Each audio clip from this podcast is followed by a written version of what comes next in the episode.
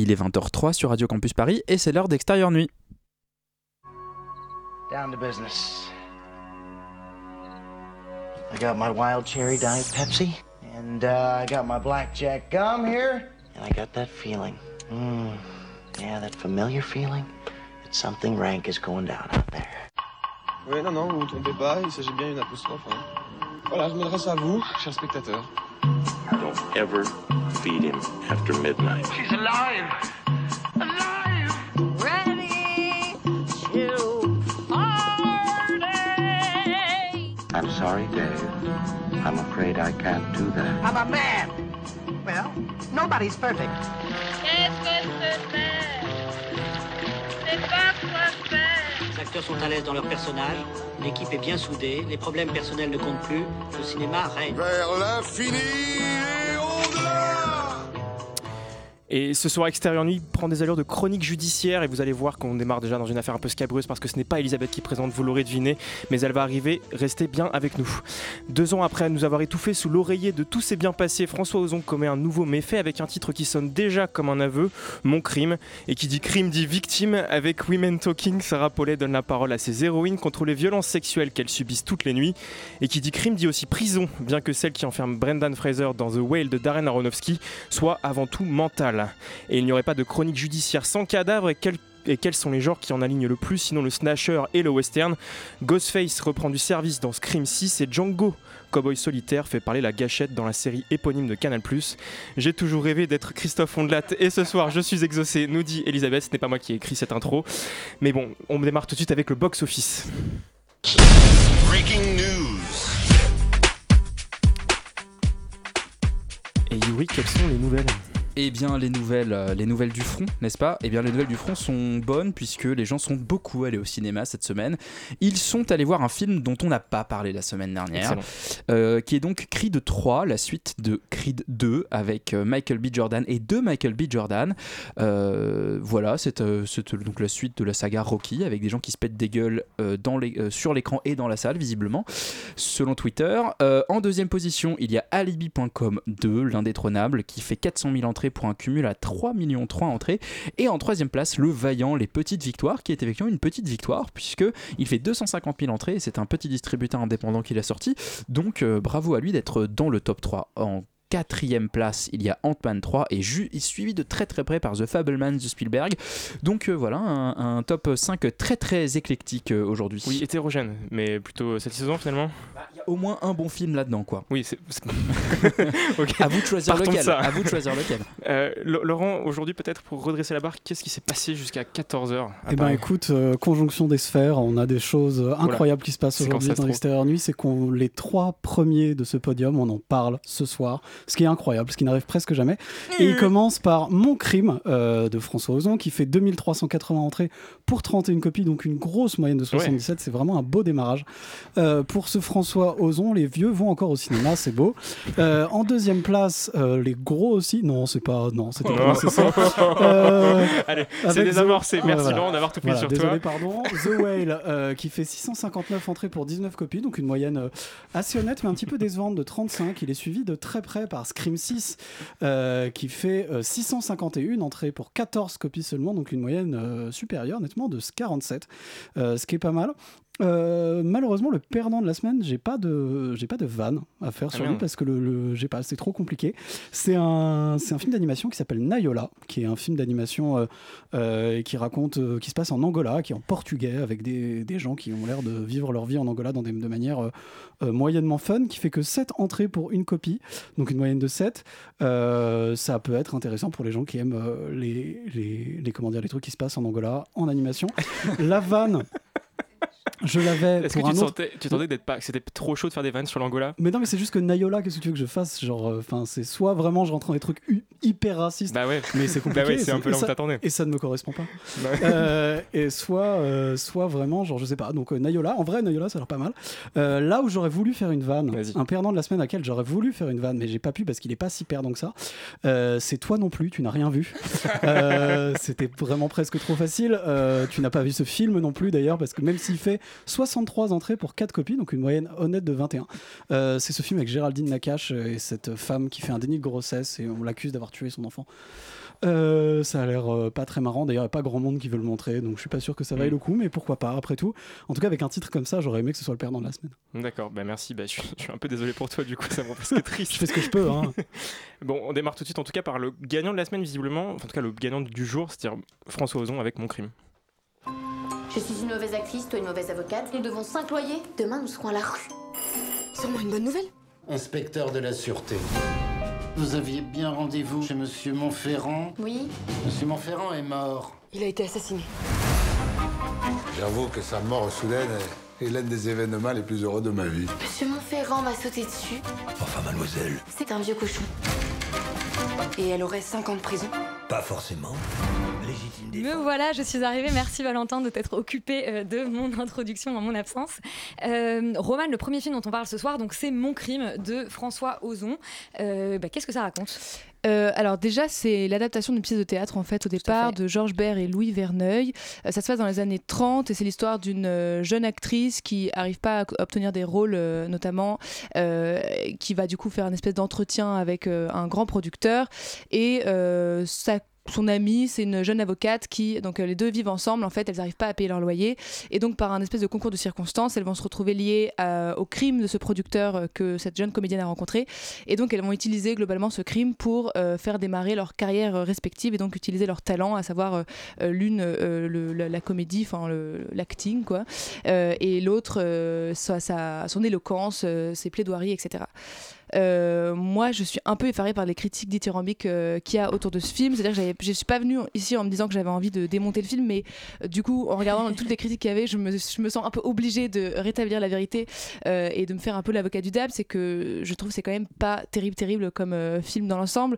C'est mieux évidemment que tout s'est bien passé sur l'échelle de Ozon, mais je vais pas faire du nivellement par le bas. Je trouve que c'est un film qui est extrêmement lourd, qui est extrêmement gênant. C'est-à-dire que ce soit dans les dialogues qui se veulent donc ultra théâtraux, donc c'est très bizarre comme, euh, enfin vous l'avez entendu dans la bande-annonce de toute façon, euh, mais on a des personnages qui sont tous un peu plus débiles les uns que les autres. On est quand même sur des blagues à base de Lucchini qui fait du Lucchini euh, en étant un inspecteur de police, Danny Boone qui a donc un accent marseillais et Isabelle Huppert, pardonnez-moi, qui n'a jamais aussi mal joué de sa vie et qui est vraiment qui m'a crispé au plus haut point avec un Qui personnage qui joue une actrice évidemment et qui a un personnage tellement euh, Deus ex machina qui tombe comme un cheveu sur la soupe euh, pour sauver l'intrigue. On- Même elle, on a l'impression qu'elle sait pas ce qu'elle fout là.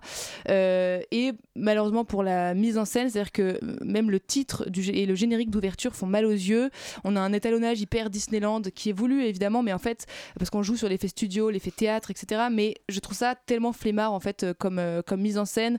Et je trouve que justement cette espèce d'étalonnage et de, de- d'effet studio, ça cache un grand manque d'imagination en termes de découpage. Et je trouve que c'est problématique parce que c'est une pièce de théâtre qui, je trouve, se prête justement au cinéma et à être exploitée au cinéma, ce qui n'a pas du tout été fait dans, dans ce film. En tout cas, il n'y a pas de souci de, de mise en scène. On a un peu filmé ça, euh, euh, voilà, quoi, à la François Ozon récemment. Euh, et j'avais un peu envie d'inventer un jeu d'alcool euh, où on, a un- on boit un shot dès qu'on a deviné le plan suivant parce que c'est tellement prévisible, chant contre chant, etc. Écoute, on va s'organiser ça. Euh, maintenant que j'ai dit ça, je vais quand même juste sauver quelques petits éléments du film parce que, encore une fois, je suis pas venue euh, là pour démonter le film parce qu'il y a deux, trois trucs qui m'ont. C'est un bien grand mot, mais voilà. À commencer par le duo d'actrices, donc Nadia Tereskevich et, Rebecca Marner, que je trouve absolument génial, toutes les deux ensemble. C'est-à-dire qu'elles jouent, elles interprètent vraiment un duo qui, je trouve, fonctionne. Euh, Il y a un côté un peu Thelma et Louise, il y a un côté euh, très Hitchcockien aussi, et en même temps, elles ont une grande modernité euh, que je trouve assez géniale et qui, je trouve, sauve le film parce que ça vient contrebalancer justement l'effet théâtral, reproduction des années 30, etc., où elles viennent presque faire de la mise en scène dans la façon dont elles jouent, avec cette espèce de modernité qu'elles donnent même au dialogue, etc. Donc ça, je trouve que ça fonctionne très bien. Et d'ailleurs, les seules scènes comiques qui, moi, m'ont fait rire et qui ne m'ont pas un peu euh, gênée sont des scènes où elles sont toutes les deux complices et elles apparaissent comme ça, euh, parce que justement, elles ont compris qu'il fallait euh, quasiment surjouer cette espèce d'artificialité au max et d'être complètement dans la satire, justement pour jouer avec ces codes-là et qu'on finisse par y croire, en fait, tout simplement, et que ça ressemble à quelque chose d'authentique. Donc voilà, il y a quelques scènes comme ça qui euh, peut-être m'ont fait sourire euh, dans le cinéma. Malheureusement, je trouve que ça reste euh, un film très moyen. euh, voilà, donc je sais pas si je, je recommanderais. J'ai l'impression que ça va pas être un procès très équilibré pour mon crime parce que j'ai l'impression qu'on va avoir euh, deux, euh, deux avocats euh, contre le film, non Euh, non, non, si, si, si, euh, je suis assez d'accord. Je, je trouve, j'ai pas, trouvé ça horrible en fait. Il faut, il faut dire une chose, c'est que hum, c'est un peu le versant préférable de François Ozon. Je le préfère un peu joueur comme il est là que globalement, c'est quand même un type qui a un goût un peu pour l'érotisme, un peu cheap, pour un suranné que je trouve quand même souvent un peu lourdingue. Globalement, pour- aussi pour des intrigues un peu parfois de, un peu de précieuse ridicule. Ça me saoule un peu. Enfin bref, c'est un cinéma qui me parle pas du tout. Et là, effectivement, comme tu disais, il est un peu sauvé par ses actrices, notamment qui sont toutes les deux excellentes. Je sais pas si j'irais jusqu'à pousser la comparaison avec Thelma et Louise, mais il y a un peu de cette complicité, de ce truc un peu badass. Effectivement, euh, ça, sauve un peu l'affaire parce que globalement, le scénario est plutôt sympa. En fait, je trouve que le film il est très fragile, il est un peu, un peu naze en vrai, mais enfin, on passe pas un mauvais moment parce qu'il essaye pas d'être plus euh, politique ou plus lourd qu'il ne, qu'il ne serait. C'est-à-dire que c'est quand même un film qui et pour être clairement dans un truc de ok on parle du féminisme actuel et on enfonce des portes ouvertes et on est très chiant. En fait c'est un film qui est beaucoup plus drôle que politiquement engagé. Euh, et quand il souligne un peu le côté incongru de la situation le côté un peu on fait du féminisme dans les années 30 c'est juste pour faire des punchlines de début ou de fin de séquence en mode il entre elle sort parce que tout est en fait relié à un principe théâtral et le film est extrêmement théâtral. Euh, voilà c'est du c'est fédosien en diable. Euh, parce qu'il y a un ping-pong parce qu'il y a une écriture des seconds couteaux aussi qui est quand même très très bien. Il y a notamment le le pas le mari mais le, le fiancé un peu naze euh, qui moi m'a un peu fait rire. Bon et il s'amuse en fait à écrire des, des personnages des seconds couteaux qui sont pour le coup là que pour être ridicules. C'est André Dussolier euh, Danny Boone avec un accent marseillais absolument absolument infâme Isabelle Huppert qui effectivement est venue pour un peu faire le zouave. Et bon globalement voilà ça, ça fait que tout ça est rempli de moments qui sont un peu un peu marrants même si le film est globalement pas très intéressant et comme c'est quand même François Ozon, ça frise quand même souvent le mauvais goût. Effectivement, la direction artistique, moi, m'a fait vomir. C'est un film qui sent un peu le pâté de campagne. Enfin, voilà, l'exaltation d'un espèce de Paris de musée. euh, Enfin, c'est- c'est c'est- c'est un peu effrayant. ouais, c'est une déviance, Laurent, comme tu le dis souvent. Euh, donc, globalement, voilà, la DA est, est un peu nulle. Et c'est ce qui me ramène un peu à Ozon, dans le sens où je trouve que c'est un cinéaste qui a quand même du mal à être fin. Quoi. Et, et donc, globalement, le film l'est pas. Mais comme il prétend pas trop l'être, finalement, on n'est pas tant déçu. Tu vois, je- c'est un peu le paradoxe que je soulèverais. C'est fait que finalement, moi, je m'y attendais pour, pour le coup, passer un bien plus mauvais moment que ce que je n'ai vraiment passé.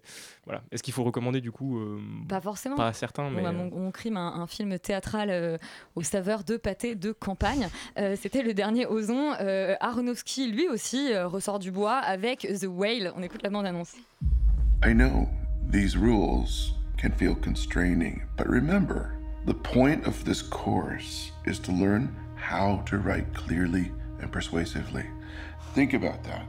Think about the truth of your argument. You're an amazing person, Ellie. I couldn't ask for a more incredible daughter. Bouleversant, nous annonce euh, l'affiche de The Whale. Je pense que c'est parce qu'ils ont trouvé rien d'autre à dire, vraiment. Mais je pense qu'il n'y avait pas d'autres critiques sur le film. Bouleversant et impressionnant. Surtout qu'ils ils- ils indiquent pas qui l'a Ouais, dit. source, Non, bien sûr. Le service marketing, je pense. Aronofsky lui-même. Bon, qu'est-ce que ça nous raconte The Whale à part le retour à l'écran de Brendan euh, Fraser après euh, très longtemps? Ouais, Euh, c'est l'histoire de Charlie, qui est un professeur de littérature euh, obèse, qui vit reclus chez lui et qui dispense ses cours donc euh, à ses étudiants par, en ligne, webcam éteinte. Et il y a personne qui peut pénétrer chez lui, à part Lise, qui est son infirmière slash meilleure amie, et sa fille Ellie, sa fille adolescente, qu'il a abandonnée quand elle était enfant, et avec qui il tente de renouer parce qu'il sait qu'il va mourir vu sa condition physique. Et il y a également une sorte de, de missionnaire qui a également le droit de pénétrer chez lui. J'ai pas trop compris pourquoi, mais enfin bref. Euh, donc voilà. Euh, euh, bon, Ar- Aronofsky, c'est pas le cinéaste de la finesse, on le sait, mais je trouve qu'il y a des sujets sur lesquels c'est moins grave parce qu'il y a de l'inventivité. a- Et puis il y a des sujets qui s'y prêtent plus que d'autres, mais alors sur celui-là, On peut peut-être rappeler deux, trois de ces grands films pour. Black, comme Swan, Black Swan. Requiem for a Dream, tout ça, qui moi étaient des films qui bon, enfin, m'ont pas déplu, mais là vraiment. Euh, en fait, je trouve que ça a les défauts d'Aronofsky sans aucune qualité, euh, parce que à part filmer un personnage en obésité morbide de façon limite un peu malsaine, moi j'ai trouvé parfois, il n'y a pas grand-chose à raconter. Euh, en fait, c'est un huis clos. Euh, tout se passe dans la maison euh, donc de Charlie, euh, voilà, sa, maison de plein pied dont il, dont il sort jamais. Et euh, pour qu'un huis clos, moi c'est un genre qu'en principe j'aime bien, mais pour que ça fonctionne, il faut qu'il y ait quand même de la mise en scène ou au moins des bons euh, dialogues quand même. Et là, en fait, c'est deux choses qui sont complètement inexistantes euh, dans le film. Il y a les dialogues, ils sont super mauvais parce que c'est juste, euh, enfin, c'est un, c'est une sorte de mélo un peu, un peu lourdingue, sans, mauvais jeu de mots. Le personnage, par exemple, de sa fille, il y a tellement, on, on devrait être en empathie avec elle parce qu'elle a été abandonnée, elle a une colère en elle et tout, mais elle a aucune nuance. Et en fait, les moments d'interaction entre eux deux, moi, je les ai trouvés genre vraiment. Difficile à regarder quoi. Vraiment, ça m'a, ouais, ça m'a, j'ai trouvé ça éprouvant, mais pas du tout dans le dans, dans le bon sens. Euh, la seule chose qui est un petit peu authentique, je trouve, c'est sa relation avec son infirmière euh, slash amie, parce qu'elle a des, des, des réactions un peu humaines. De parfois, elle est hyper agacée par lui, et puis elle est, hum, l'actrice joue super bien et tout. Donc cette relation-là, je l'ai plutôt bien aimée. Et puis, euh, et puis il y a vraiment, enfin, pas de mise en scène. T'as l'impression que juste il bouge sa caméra d'un angle de la pièce à l'autre. L'image, elle est moche, moche, moche, quoi. Vraiment, c'est c'est pas beau. Quand il filme ses rares déplacements ou ses crises de boulimie, c'est gênant. Enfin, on, on ne représente plus la boulimie comme ça depuis des années. Enfin, c'est c'est lourd. Euh, la seule chose un peu inventive et jolie, j'ai trouvé, c'est comme il veut pas sortir de chez lui, il veut pas se montrer, il se fait livrer des pizzas et en fait il, paye le, le, pizzaiolo euh, à travers la boîte aux lettres et tout et il crée une sorte de relation comme ça qui est un peu, euh, un peu jolie. Voilà. La seule chose qui sauve vraiment le film pour le coup, c'est vraiment la prestation de Brendan Fraser qui, alors tout le monde dit qu'il aura son Oscar, tout ça, forcément c'est une grande transformation que les Oscars adorent, mais c'est pas du tout pour ça que je trouve que sa, sa prestation est à souligner. Moi je trouve que vraiment il a réussi à apporter une une autre dimension en fait au personnage qui fait que on n'a pas juste de la pitié pour lui parce qu'il a une sorte de petite ironie, il y a plein de trucs qui se passent dans son regard, il est il est il a un peu de second degré et, et voilà ça, ça permet en fait de sauver le film parce que il est ouais il a plus de substance que je pense si on avait écrit au scénario. Donc euh, non moi The Whale euh, ça a vraiment pas été un coup de cœur pour moi. Solal, je crois que toi, tu vas un peu le défendre, The Whale. Non. Ah bon Euh, non, non, bah, je m'aurais commencé par porter Tu un toast sur à la mort de la alors. subtilité, quoi, euh, globalement. Mais euh, bah, en fait, je trouve que c'est un film, effectivement, qui est assez flemmard dans la situation qu'il qui met en place avec ses, ses personnages. Je trouve d'abord que, c'est-à-dire qu'on part d'un postulat simple, c'est que c'est triste parce qu'il est gros et que c'est très très et que c'est très c'est un peu tout ce qu'il y a et que du coup euh, on n'a pas grand chose d'autre à raconter et que du coup on va mettre vraiment des énormes couches mais presque de, de, de méchanceté quoi. Il y a des personnages qui sont vraiment mais profondément mauvais quoi. Et euh, il n'y a pas grand chose pour les sauver à part y a une espèce d'intrigue entre, entre la, fille euh, du, protagoniste et le missionnaire en question qui est mais, mais au-delà d'être cousu de fil blanc euh, qui compris, sort de histoire. nulle part quoi c'est-à-dire que euh, moi je pensais que effectivement qu'avec le missionnaire on pourrait raconter effectivement quelque chose d'intéressant sur la sur la religion voire même en fait sur sur l'Amérique et sur le consumérisme américain et ça aurait pu être hyper intéressant et je pensais au début du film que ça allait partir là-dedans et qu'on allait partir sur justement un film assez politique dans ce que ça raconte en fait euh, du, du capitalisme et le fait que ça puisse bah, complètement déformer les gens et, et- et- et détruire leur vie jusqu'à leur santé et en fait, ça, on aborde ça à peu près euh, une demi-seconde dans un dialogue euh, sur la sécurité sociale. euh, et ensuite, ça disparaît totalement. Et j'ai trouvé ça hyper dommage parce que du coup, bah, pendant les deux heures qui restent, c'est juste triste parce qu'il est gros.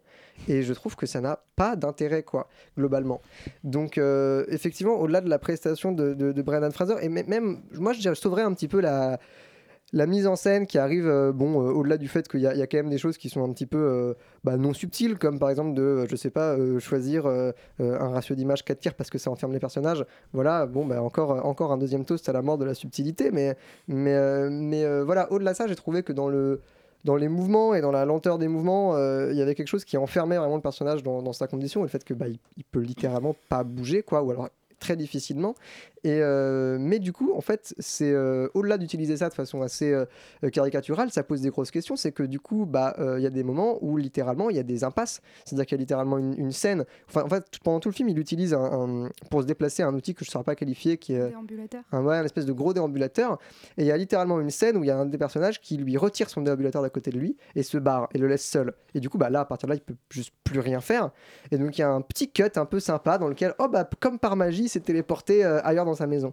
Et du coup, il y a, il y a pas mal de trucs comme ça où je me dis, c'est, bah, encore une fois, c'était un procédé intéressant que de faire un personnage qui ne peut littéralement pas bouger seul, mais de le casser euh, par des ellipses un, un peu bêtes, bah, je trouve que du coup, on va pas au bout du propos. Et du coup, c'est, je trouve ça assez dommage. Donc, ouais, je, suis, d'a- je trouve que euh, au-delà de. Moi, je qualifierais pas l'image de moche, je dirais que bon, c'est, verdâtre et c'est étalonné un peu à la, tru- à la grosse truelle, mais, mais je dirais pas que c'est moche, je pense que c'est. Que c'est que c'est un choix qui euh, bon qui se défend qui est un peu passé aujourd'hui peut-être euh, parce que je pense qu'on fait plus de- des étalonnages aussi verts depuis Amélie Poulain globalement. Mais euh, mais voilà.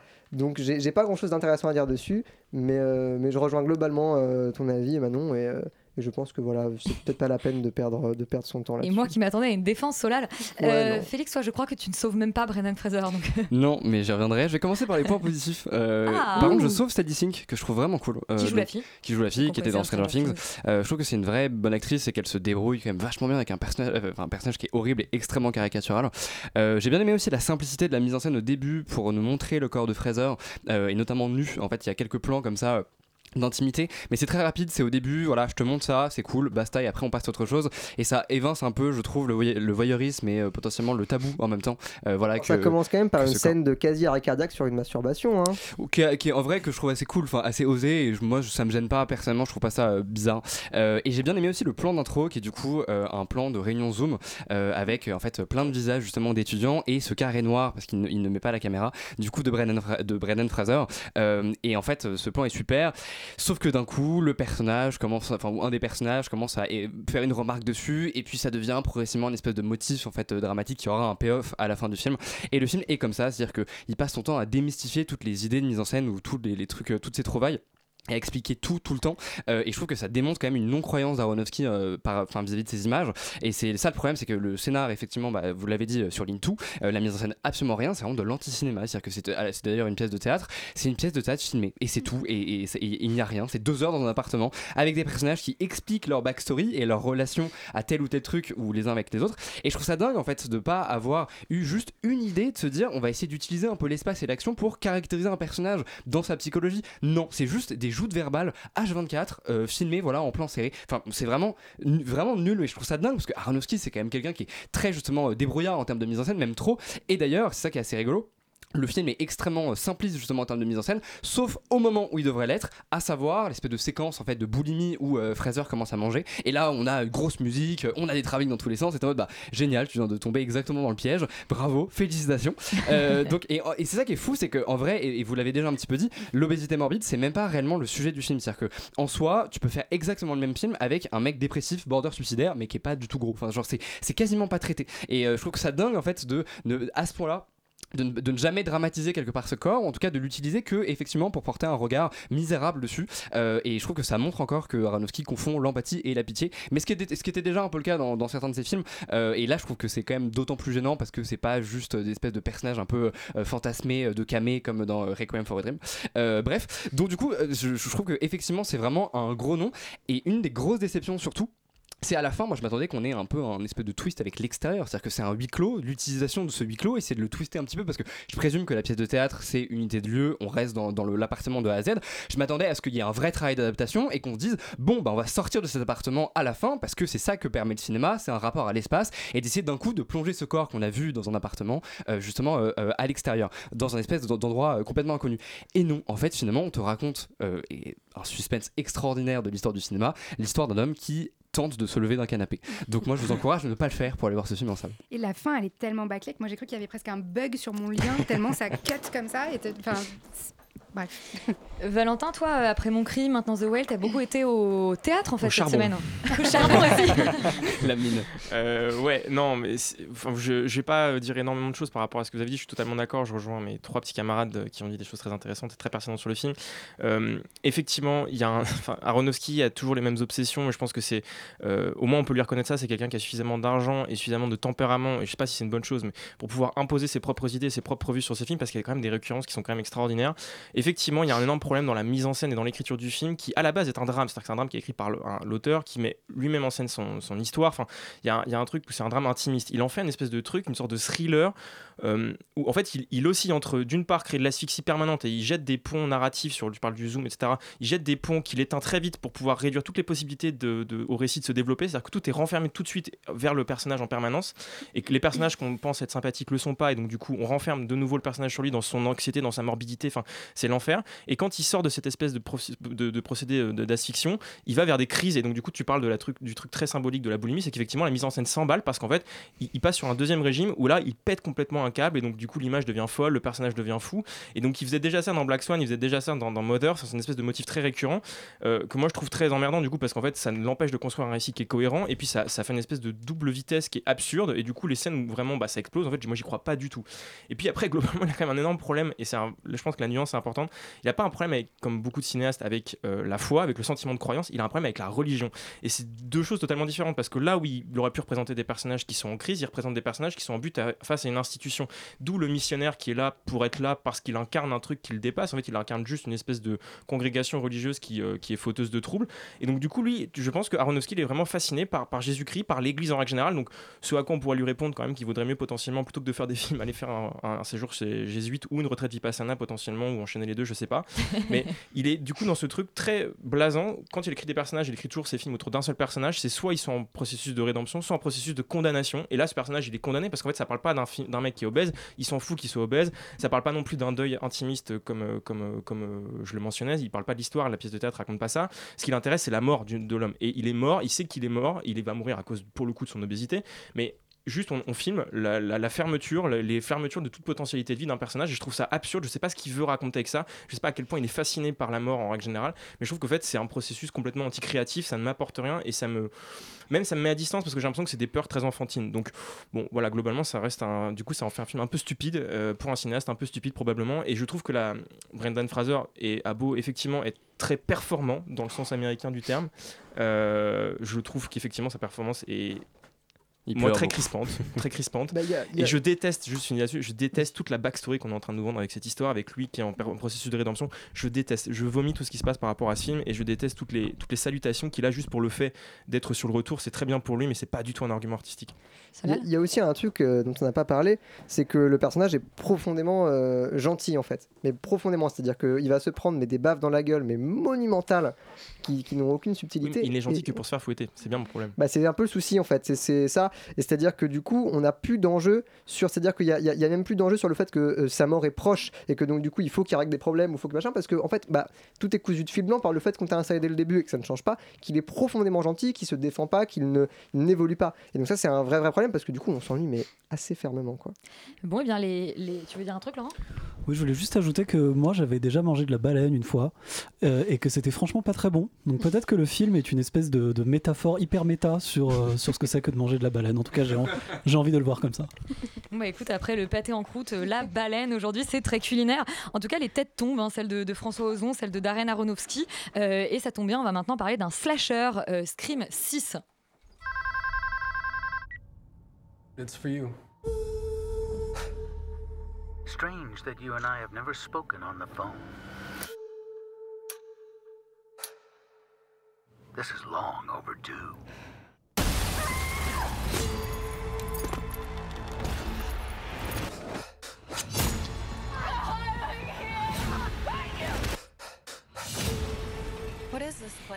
Félix, moins d'un an, je crois, après Scream 5, voici Scream 6. Ouais, quasiment pile un, un an, je crois. euh. Euh, oui, voici Scream 6, effectivement, par euh, le même duo de réalisateurs et euh, le même scénariste. Du coup. Et avec Jenna Ortega qui revient après être morte dans Scream 5. Pour l'anecdote. Et oui, elle meurt. Et oui, elle meurt dans Scream 5. Attends. Jenna Jenna Ortega. Ortega meurt dans Scream Oui. 5? Ah bon? elle fait un petit rôle dans lequel elle meurt. Bah, J'ai oublié le film, du coup. mais Euh, mais on s'en joue la fout. sœur de l'héroïne? Ouais. Elle meurt pas. Hein. Je pense que t'as pas vu le film. Elle meurt pas, d'accord. Allez, fake news. Euh, Mais donc elle est dans ça le 5. raconte l'histoire de ces quatre survivants de l'épisode 5 euh, qui débarquent à New York. euh, et en fait, bah, rebelote, grosso modo, Ghostface revient. Même principe, vous connaissez la saga.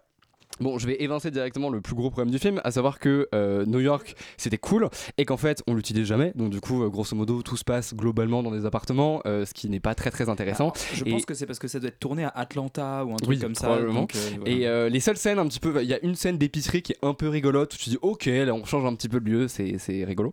Et la séquence du métro justement qu'on nous a vendu un peu comme un espèce d'élément marketing que je trouve extrêmement déceptive parce que finalement c'est un truc un peu éculé dans le sens où grosso modo il y a plein de tueurs. Enfin en fait c'est le soir d'Halloween, il y a plein de gens qui sont masqués avec euh, des masques de Ghostface Euh, et évidemment dedans il y en a un. Juste ça se passe dans le métro. Voilà donc du coup pas très très original, même très déceptif je trouve en termes de mise en scène notamment parce que c'est vraiment juste champ contre champ et des lumières qui clignotent.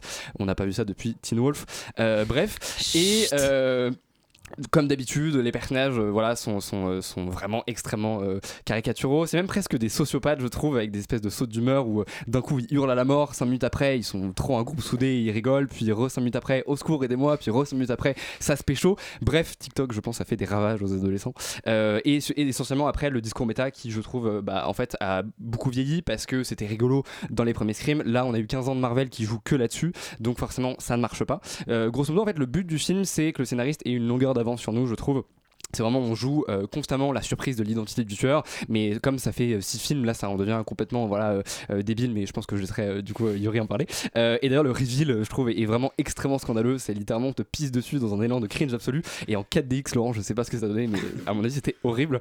Euh, en fait, c'est dommage parce que le génie de la saga Scream, et notamment du premier, c'était de réussir à faire des films qui étaient très référencés, très méta, etc., euh, tout en étant extrêmement crédibles dans euh, sa diégèse. Et en fait, je trouve que euh, c'est d'ailleurs pour ça que c'est des très grands films. Et là, malheureusement, on perd complètement le côté ludique et en même temps le côté crédible parce que on veut rajouter du violent, du gore, mais du coup, ça fait presque fake parce que ça fait vraiment slasher euh, un peu euh, cheapos, on va dire. Euh, encore plus de twists, encore plus de méta, encore plus de tout. Sauf que du coup, ça correspond plus du tout au ton, je trouve, de la saga, et en, tout cas la quotidienneté, la banalité quelque part, dans laquelle justement la saga euh, s'inscrivait. Et ça rend le film, et comme déjà un petit peu le 5, mais surtout celui-là, assez artificiel. Euh, et je trouve que c'est un constat qu'on peut faire avec pas mal de films d'horreur aujourd'hui euh, qui croient plus en fait en ce qu'ils racontent et en ce qu'ils sont. Et je trouve ça vraiment dommage parce que, en fait, à la base, Scream c'était justement un film qui sublimait les films d'horreur et le genre de l'horreur. Et là, euh, ça réduit vraiment juste à des simples, vulgaires produits de consommation. Et c'est précisément justement ce que la série dénonçait 20 ans plus tôt. Donc c'est très triste. Mais surtout, c'est ce qu'elle prétend dénoncer dans celui-là aussi, Oui, tout en mais en l'étant, fait, ce qui euh, est très d'un gênant. cynique quoi. absolu. Ouais. Je, me- je me suis grillée sur le fait que j'avais pas vu le 5 et le 6, mais j'ai bien fait de m'arrêter au 4, visiblement. Euh, Laurent, est-ce que tu rejoins Félix La 4DX, c'était comment? T'as tremblé Euh, ça ne servait à rien. Vraiment, pour le coup, genre, je vois pas de film plus inutile presque, peu- à part peut-être mon crime, euh, mais ils n'osent pas le porter en 4DX. En plus, c'était 4DX 3D. La 3D sert à rien. Donc, globalement. On t'a raquetté 30 euros pour rien, quoi. Globalement, ouais. Ouais, enfin, avec la carte, ça me coûte quand même moins cher, mais bon, je me suis quand même fait raqueter. hein. Euh, En fait, euh, je, je- moi je serais un tout petit peu moins méchant que toi. C'est-à-dire que, en fait, euh, je suis assez d'accord à peu près avec tout ce que tu racontes, même s'il y a quelques scènes que je sauverais, et notamment la scène du métro que je trouve fonctionne assez bien. Euh, je suis d'accord, c'est très classique, c'est assez revu. C'est sur Joker en plus. Mais, hein. mais, mais c'est. Alors, c'est quand même pas la même. Moi, je trouve qu'il y a, y a cette espèce de truc où le jeu avec les deux métros et l'espèce de suspense qui arrive à monter un peu, c'est pas trop mal. C'est pas. En fait, c'est. C'est pour, pour, pour un produit de, de ce calibre-là, c'est correct. Mais après, il faut pas s'attendre à ce que ce soit très très bien. Enfin, moi, tout cas, je venais pas avec des attentes e- Ah, moi non extraordinaires. plus. Euh, je trouve aussi que finalement le film est jamais meilleur que quand euh, euh, en fait on a l'impression qu'il qu'il cherche à expliquer qu'il en a marre d'être méta quoi. Ouais. Qu'il y a vraiment des moments où on fait genre où où t'as des personnages qui disent littéralement moi j'en ai marre de rentrer dans cette histoire là laissez-moi sortir des trucs comme ça et et il y a un peu ce côté en fait Scream s'enferme un peu lui-même dans ses propres clichés dans ses propres trucs parce que finalement en fait je pourrais faire quasiment la même critique que j'ai fait au précédent c'est-à-dire que trop de méta tue le méta quoi au bout d'un ça n'a plus de sens. Et en fait euh, faut quand même pas, enfin, faut quand même pas oublier que Scream 1 il est sorti en 1996 c'est-à-dire que je pense que la moitié des gens dans le studio n'étaient même pas nés. Donc si tu veux genre ils faisaient déjà des blagues méta sur des trucs méta alors qu'en fait c'est complètement genre ultra anachronique maintenant. Et finalement à part faire euh, bander quelques vieux nerds euh, parce que je pense qu'en fait le pire c'est que c'est probablement plutôt bien fait. C'est-à-dire que les, les- les détails le truc euh, est globalement probablement assez carré et qu'il n'y a pas de truc trop scandaleux que ça, ça, ça marche probablement mais en fait on s'en cogne. C'est-à-dire que vraiment, on n'en a plus rien à foutre de savoir que c'est méta, on a compris en fait. Et donc du coup, euh, euh, ça devient juste d'un ennui total. Et qu'en fait, on voit bien que le- les mecs sont pas là pour nous raconter quoi que ce soit d'intéressant, que juste en fait, ils s'amusent avec cette espèce de, de truc, enfin avec cette espèce d'objet euh, avec lequel ils jouent en permanence sur, ah là là, on regardez, on fait des trucs méta, on fait des références méta, machin. Mais en fait.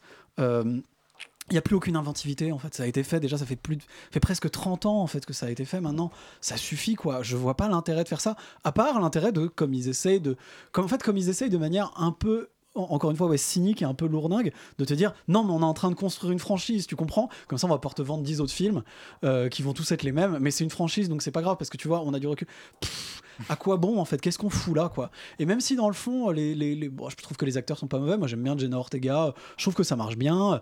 Euh, je suis, je sûr que, enfin, encore une fois, je trouve que c'est fait plutôt de euh, correctement. Euh, Je préfère la première moitié où ça, charcute un peu plus et où voilà, il y a un côté un peu plus rigolo, un peu plus gore que la fin où on parle un, peu plus et, on, c'est un peu moins rigolo.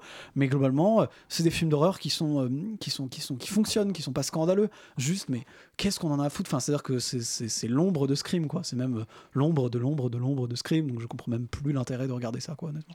Euh, Yori, est-ce que la saga Scream est morte? Euh, oui, mais je pense qu'en fait, elle l'était déjà dès son premier film, parce que juste le, le- le- le premier film était déjà une sorte d'élégie de, de, de- de post-mortem du film d'horreur, en disant de toute façon, tout a été fait, tous les codes sont connus. Scary Movie après quand même. ils en ont fait quatre après, bien sûr, c'est là où c'est rigolo.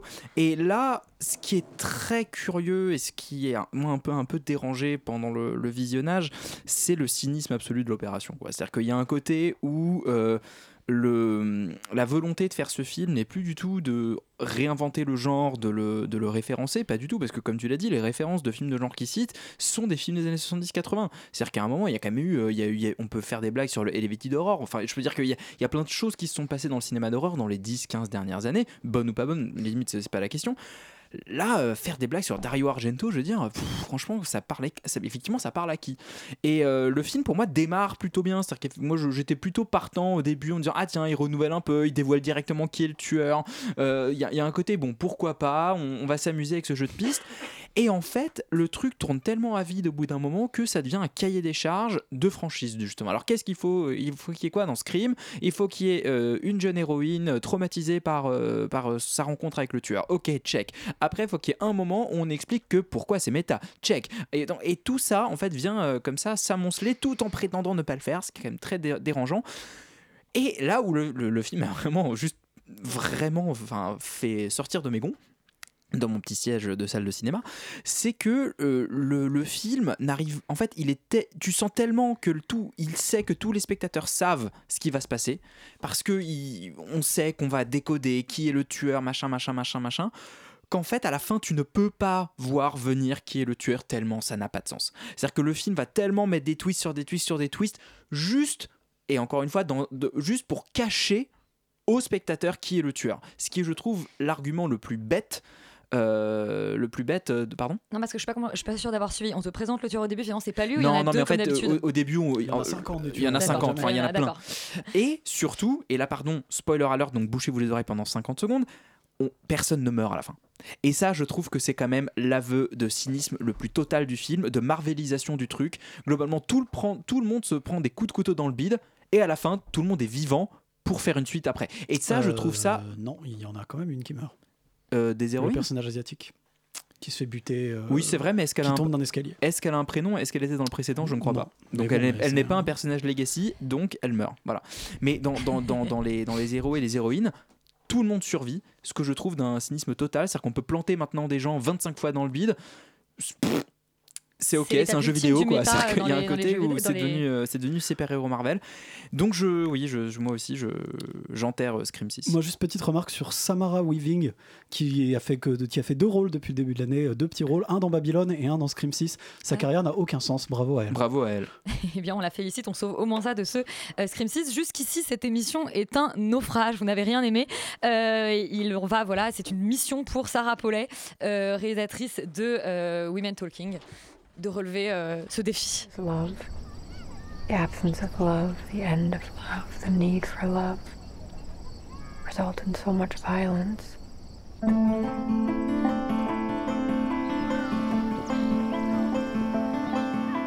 It was all waiting to happen before it happened. You could look back and follow the breadcrumbs. Roman, spoiler alerte, Women Talking, c'est bien ou pas? Et non Et toujours pas, c'est on, un est- on strike. continue le naufrage, mais même la musique me donne envie encore de me. Enfin, ça me remet dans, dans ce film euh, qui était vraiment terrible. total. Enfin, stress post-traumatique, Oui, en un petit, France. oui, voilà, un petit peu. Enfin, j'irai pas jusque là, mais enfin, quand même, euh, ça rappelle pas des bons souvenirs globalement. Qu'est-ce que tu dis Enfin, quand même. Oui, je- mais enfin quand même.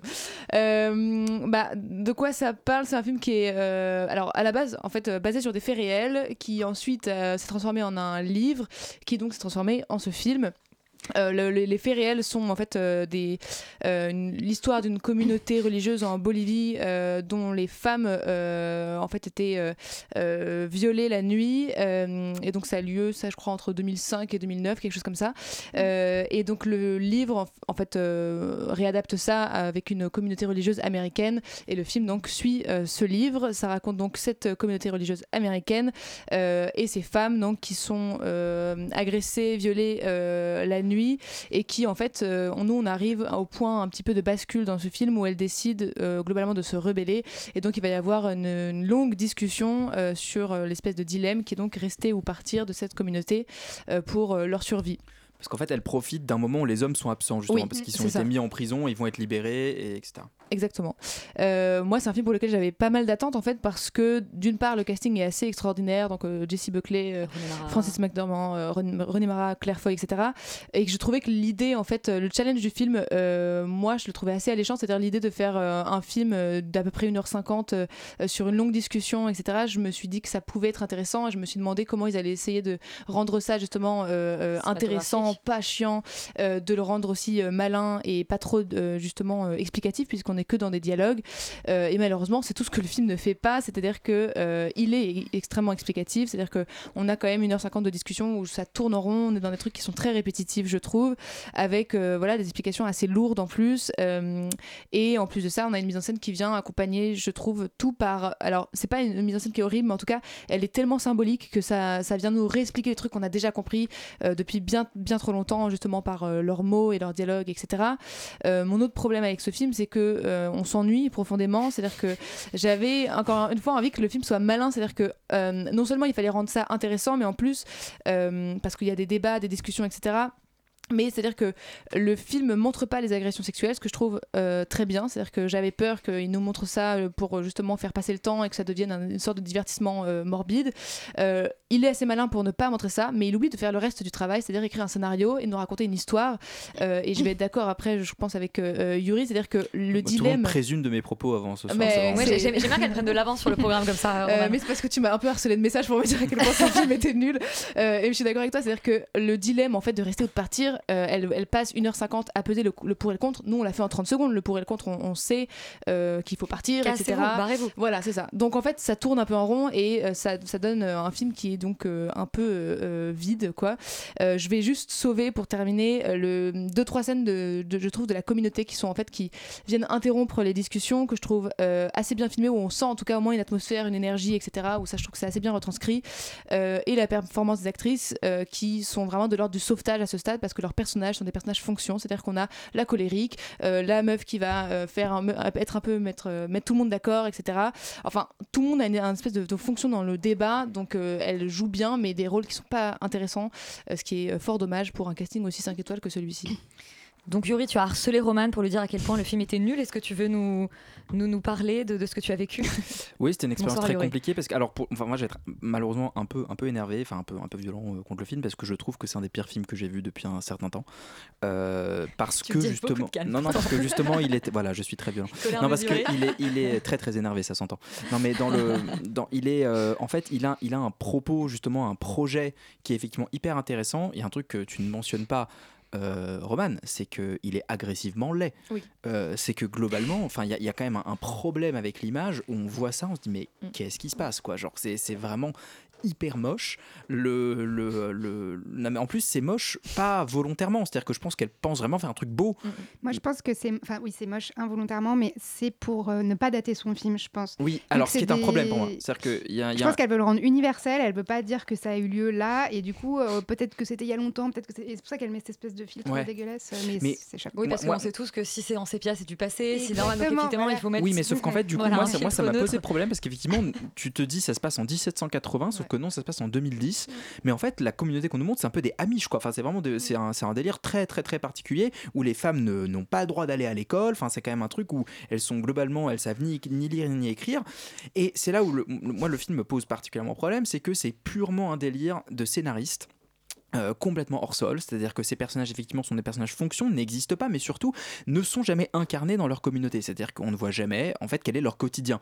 Euh, moi, en tant que spectateur, pour moi, leur quotidien, pour moi, hein, tout ce que je vois, c'est être assis dans une grange et, discuter. C'est ce qui est ce qui est cool, mais il n'y a pas de, il y a, pas vraiment de, bah, c'est quoi la vie de ces gens-là? Elles n'ont pas vraiment d'électricité. Enfin, il y a de l'électricité, on sait pas trop. Elles ont l'air d'avoir des, des, des, des trucs qui datent des années 50. Euh, elles ont, encore une fois, elles ne savent ni, enfin, quand on quand on écrit des trucs au tableau, elles disent, ah, j'arrive pas à lire parce que je sais pas lire.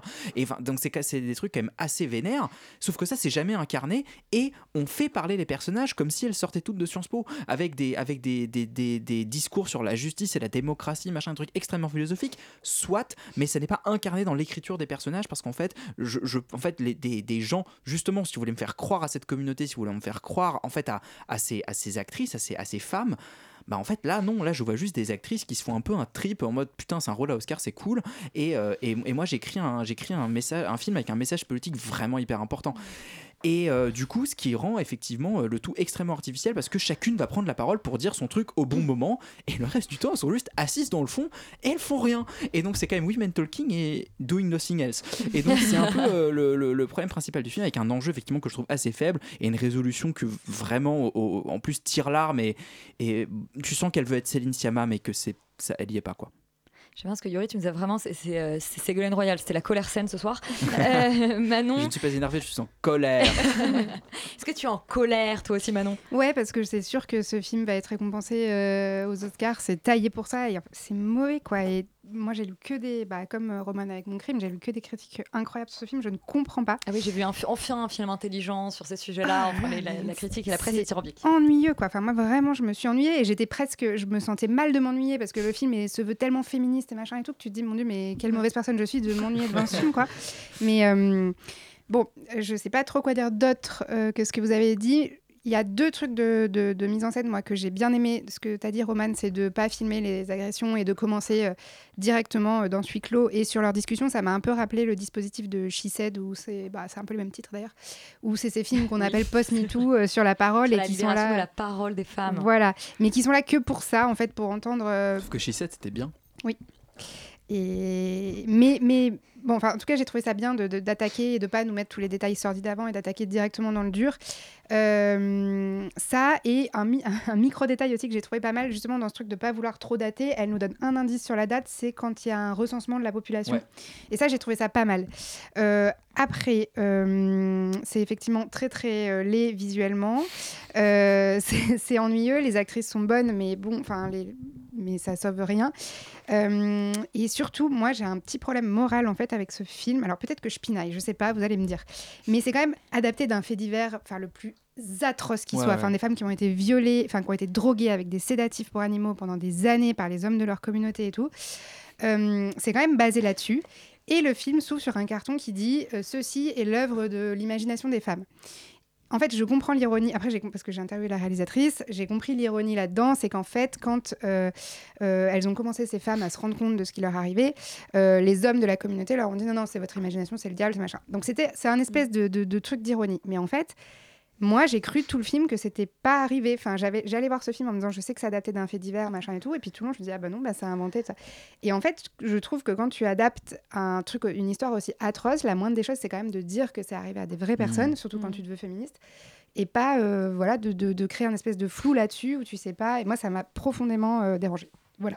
Bon, on va quand même rappeler que le film est, est nominé pour son scénario et son image. Donc euh, voilà, on re- Et on- ça- aux Oscars. Réal- euh, En- en- réalisation. En, tout cas, ça, je ne savais pas. Mais, Si. euh, Et c'est la seule femme nommée. Ah oui, t'as raison. mais- Mais t'as meilleur raison. film aussi, je crois. Mais ouais. meilleur film, non mais partout. Ah, mais, euh, mais effectivement, t'as raison, il y a aussi réalisation. Mais du coup, c'est très bien. On va, on va, on va espérer que, que Women Talking va gagner beaucoup de statuettes. Et on part euh, sur la dernière, enfin d'ailleurs non, le la première série de la semaine, c'est Django euh, sur Canal+.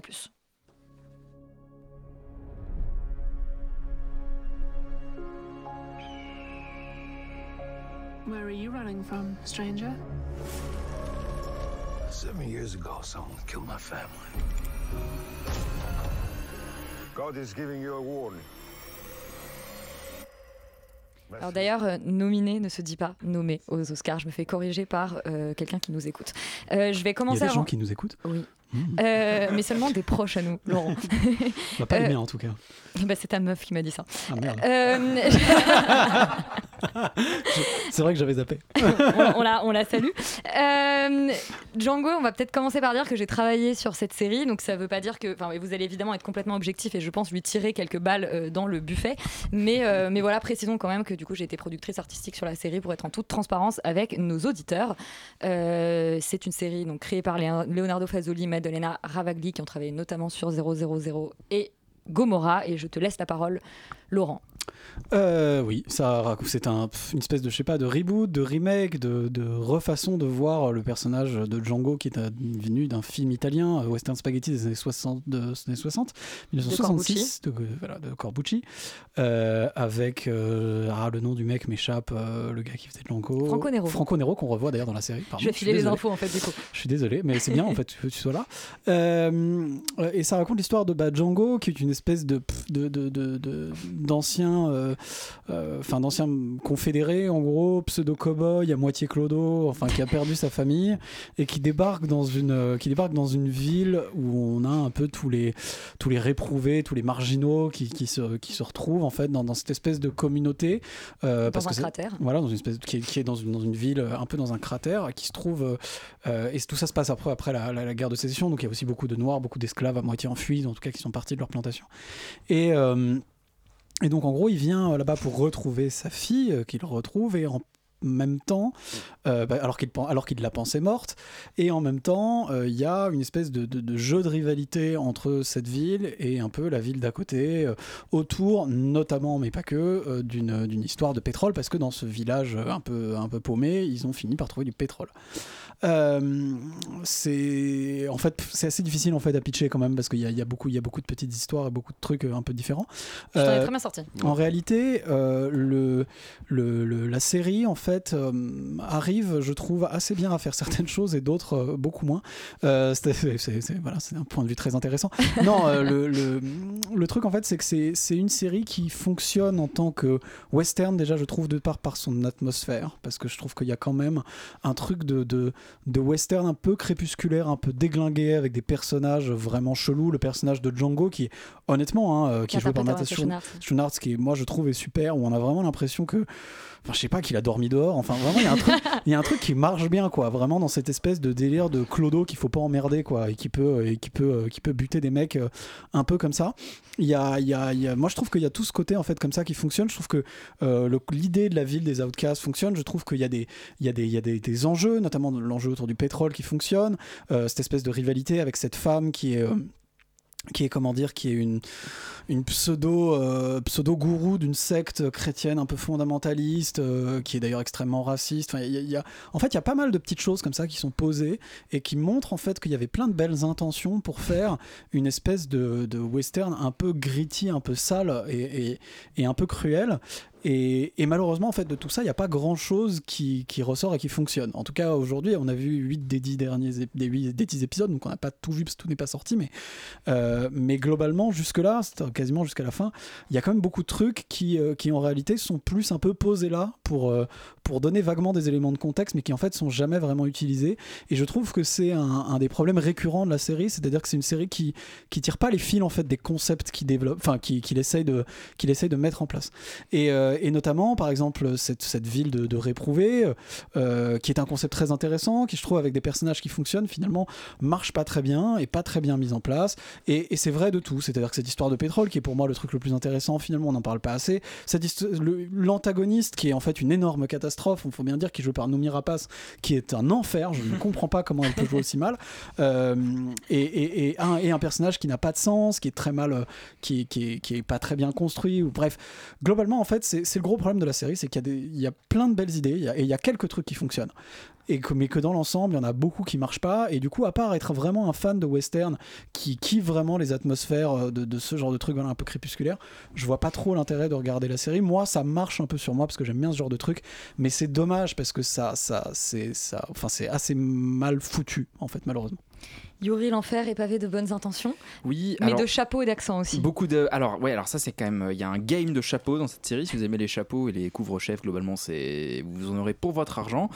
Euh, si vous aimez le western spaghetti, je pense un peu moins quand même, parce que je trouve que justement, il y a.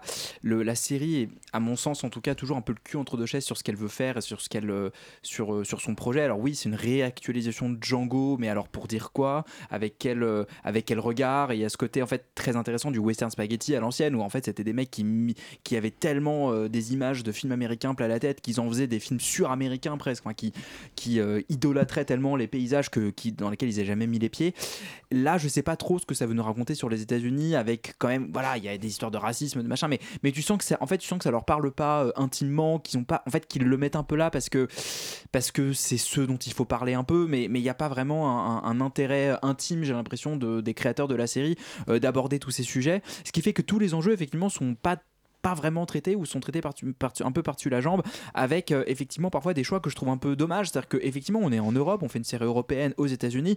Assumons les accents européens partout parce qu'effectivement les États-Unis à ce moment-là bah, c'était le bordel tout le monde venait à peu près de, de partout. Et donc là effectivement avoir Noomi Rapace qui vraiment fait un accent gênant euh, de Southern Belle Qui n'y arrive pas en fait. qui, qui n'y arrive pas. Et du coup Elle est suédoise, rappelons-le. et ça nous sort quand même toujours de la narration avec des, des enjeux qui sont pas un peu un peu euh, euh, distribués comme ça euh, façon puzzle euh, sans vraiment euh, sans vraiment de, de- de- de cohérence c'est dommage parce que du coup je, je- je ne vois pas pourquoi et comment euh, la série comment dire va, va canaliser la puissance de ce que pourrait être en fait son dispositif euh, de genre pour raconter un truc autre que juste bah c'est des gens qui se tirent dessus aux États-Unis pom pom pif paf voilà mais c'est pas mal, hein, ça se regarde quand même, surtout à partir de l'épisode 5, si je puis me permettre. Ça devient mieux. Donc la deuxième moitié est La mieux. deuxième moitié, ouais. Félix? Euh, Sur bah, Django, façon, toujours J'ai pas beaucoup de temps et, et vous avez euh, quasiment tout dit. Donc je suis complètement d'accord avec vous. Euh, je rajouterais juste que euh, je trouve qu'on essaie de faire un peu une série avec des personnages, des trucs un peu bizarres, étranges, glauques et qu'en fait on aboutit sur quelque chose d'assez classique finalement.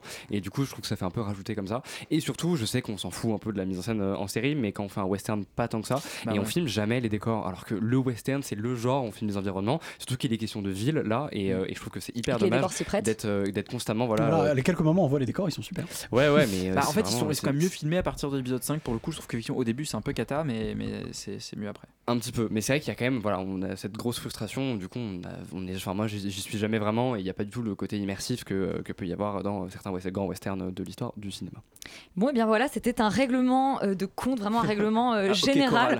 On a absolument défoncé tout le programme cette semaine. Euh, mais revenez quand même la semaine prochaine avec, euh, avec un peu d'espoir. Ce sera mieux. On remercie Yann à la présentation et vous tous de nous avoir donné. Ah, j'ai- la pré- bah, je- voilà, et je me remercie également de la présentation que j'ai partagée avec Valentin euh, en début d'émission. Euh, vous restez surtout sur Radio Campus Paris, restez dans vos petits canapés. À mercredi prochain.